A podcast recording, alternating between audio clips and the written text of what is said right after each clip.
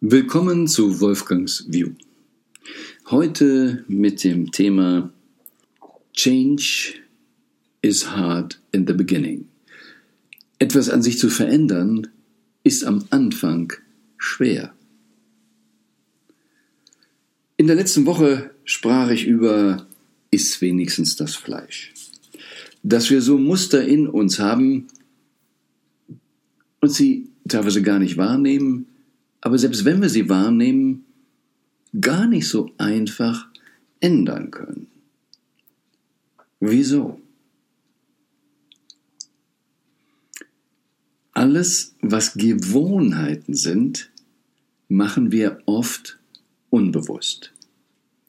Das ist der Vorteil unseres Unterbewusstseins, dass wir viele Dinge, die wir einfach so standardmäßig machen möchten, da reinpacken können und dann brauchen wir nicht groß drüber nachzudenken.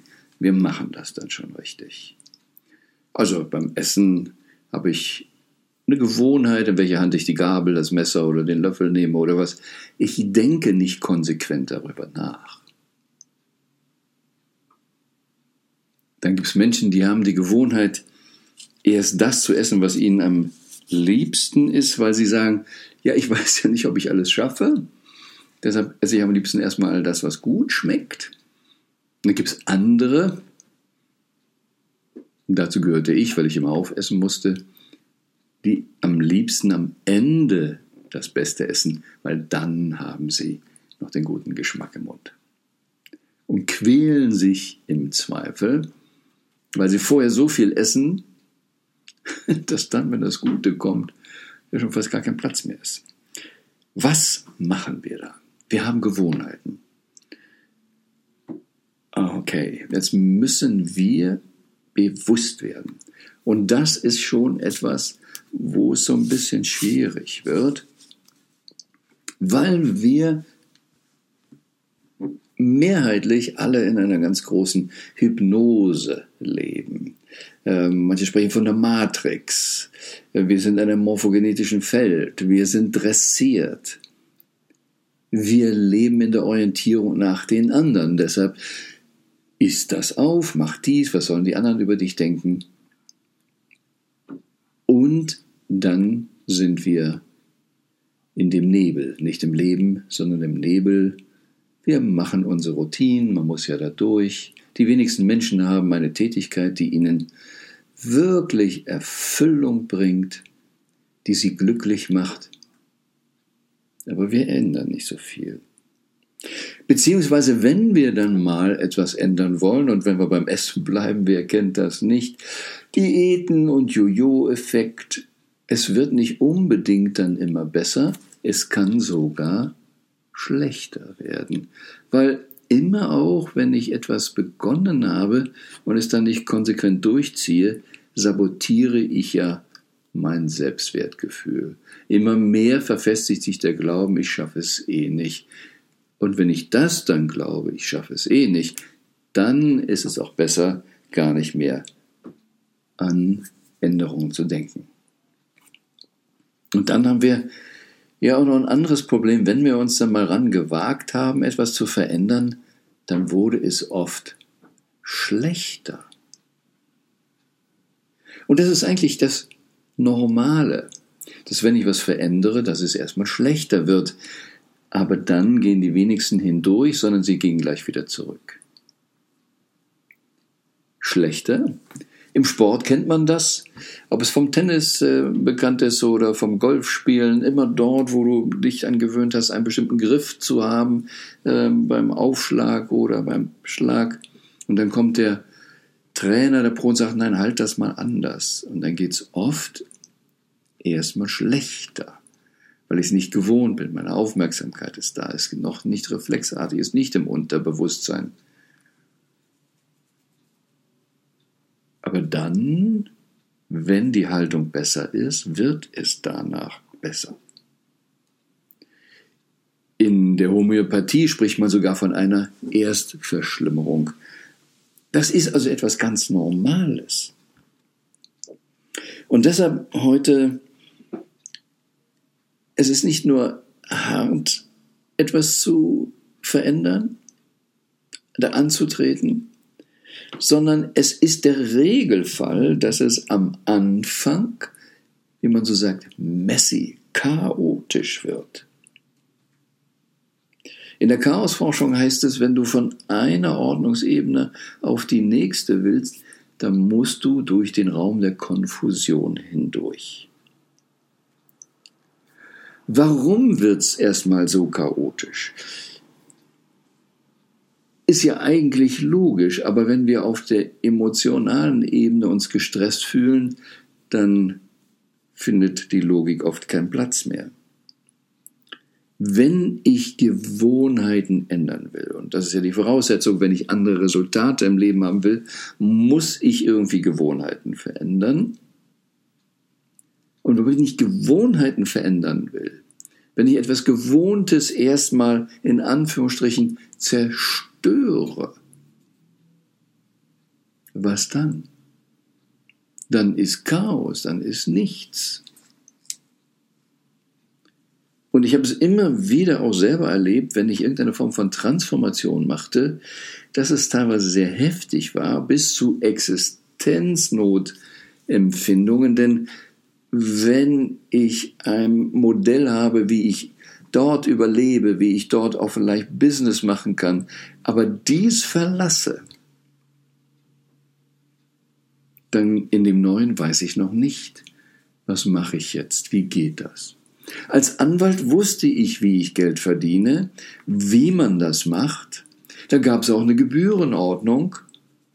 Und nun stampfe ich das alles ein und mache irgendwas anderes. Was denn überhaupt? Und wie, ja, wie wird denn das honoriert? Wie geht das denn?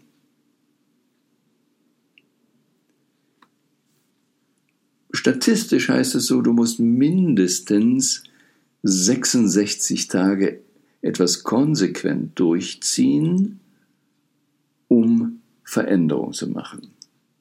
Und da gibt es drei Phasen. Die erste Phase ist diese Shitty-Phase, die Messy-Phase, die Konfusionsphase. Aber es ist gut. Es fühlt sich vielleicht nicht gut an, aber es ist gut. Um so Beispiele zu nennen, wenn du mit dem Segelboot von Hamburg nach New York möchtest, dann musst du bereit sein, an einem Punkt mal das Land außer Sicht geraten zu lassen. Europa ist dann plötzlich weg und du siehst gar kein Land im Moment. Und wenn dann noch ein bisschen Wind und Wellen kommen, oh, das ist shitty. In der Mitte der Operation sieht es fürchterlich aus. Der Bauch ist aufgeschnitten. Trotzdem sind wir näher am positiven Ergebnis. Trotzdem auf dem Wasser sind wir näher am Land.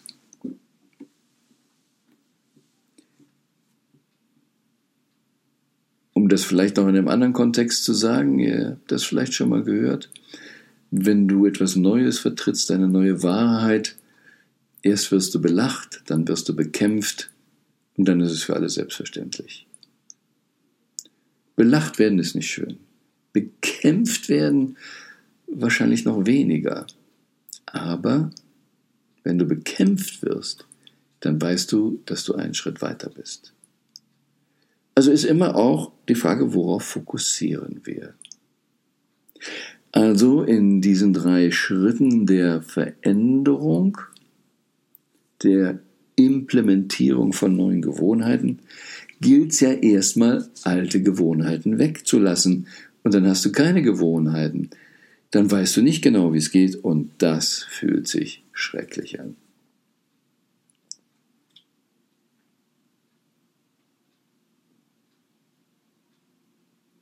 Also hart, messy,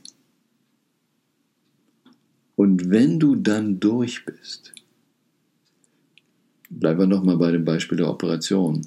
Am Anfang ist es ganz hart, weil dann wird der Bauch aufgeschnitten, das tut weh. Da geht ein Messer rein. In der Mitte sieht es messy aus. Es ist schrecklich. Und wenn dann alles wieder genäht und geheilt ist, Probleme beseitigt sind? Wenn du dann durch den Sturm durch bist und in New York an Land gehst, wow, wie schön kann das sein?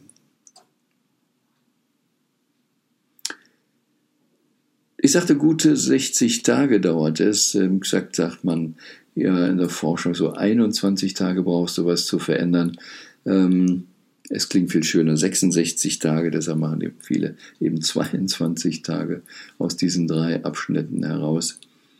Manche sagen auch simpel, mach 30, 30, 30, die 90 Tage. Aber vom Grundsatz her kannst du sagen, mit etwas über 60 Tagen kommst du gut durch, vorausgesetzt, du willst es wirklich. Also, jede Änderung ist hart am Anfang weil Gewohnheiten zerstören wirklich anstrengend ist. Es braucht Aufmerksamkeit, Achtsamkeit und die Willensanstrengung, bewusste Willensanstrengung, weil ohne Bewusstheit bleibst du in den Gewohnheiten. Also zerstörst du erst die Gewohnheiten, dann bist du mitten auf dem Wasser, mitten in der Operation, es ist fürchterlich messy, es ist der Raum der Konfusion, du siehst kein Land, du weißt oft gar nicht, wie es weitergeht. Und dann denkst du am besten an Churchill, der sagte, If you go through hell, keep going. Weiter segeln. Nur so kommst du zu New York. Und dann der dritte Schritt, and then it's gorgeous, wie manche Leute sagen. Und immer wieder erlebe ich es und auch die, die Klienten, die zu mir kommen, ich kann im Prinzip sagen, sie stehen vor etwas, sie wissen, dass eigentlich es anders weitergehen müsste, aber sie wissen nicht genau was. Mag es an der Achtsamkeit fehlen oder das oder an der Traute. Sie hängen fest, weil sie nicht genau wissen, was ich jetzt tun muss. Und dieses Nicht-Wissen ist manchmal nur Unsicherheit. Ich weiß, ich muss lossegeln. Aber ich habe dann das Gefühl, das kann es nicht sein, weil dann sehe ich ja kein Land mehr. Und so haben wir dann eigentlich die Schwierigkeiten, mit unseren alten Gewohnheiten wieder etwas zu implementieren. Und das ist es eben. Vergiss, was dein Ego bisher wollte. Vergiss es. Lausche deiner Seele. Was willst du wirklich, wirklich? Wie wichtig ist dir New York? Wie wichtig ist dir geheilt zu sein? Was sind die besten Wege dazu? Und dann geh, egal in welcher Konfusion du bist. Und in diesem Sinne immer wieder, Komfortzone ist nicht die Zone, zu der du zurückgehen sollst, sondern Komfort, geh vorwärts. Das ist es. Komm raus aus dieser alten Zone. Und Evolution bedeutet, we are made to change. Es geht darum, immer wieder Gewohnheiten zu ändern. Was hast du als fünfjährige Person gemacht, als 15-jährige, als 30-jährige? Immer wieder steigt deine Lebensqualität nur, wenn du neue Gewohnheiten hast. Das Gute ist der Feind des Besseren. Also es geht nicht nur immer darum zu sagen, naja, ich fürchte mich jetzt hier vor der Messi-Situation. Fürchte dich vor dem Guten, das dich festhält. Und jemand definierte Hölle mal so, Hölle ist Kuss vom Tod. Wenn die Person, die du bist, die Person trifft, die du hättest sein können. So reflektiere, wo hältst du dich zurück? Sei achtsam, ändere Gewohnheiten und geh für die Person, die du eigentlich wirklich, wirklich sein solltest. Was will deine Seele dass du hier auf Erden lebst. Und wenn du da durchgehst, it's gorgeous. das Beste kommt noch.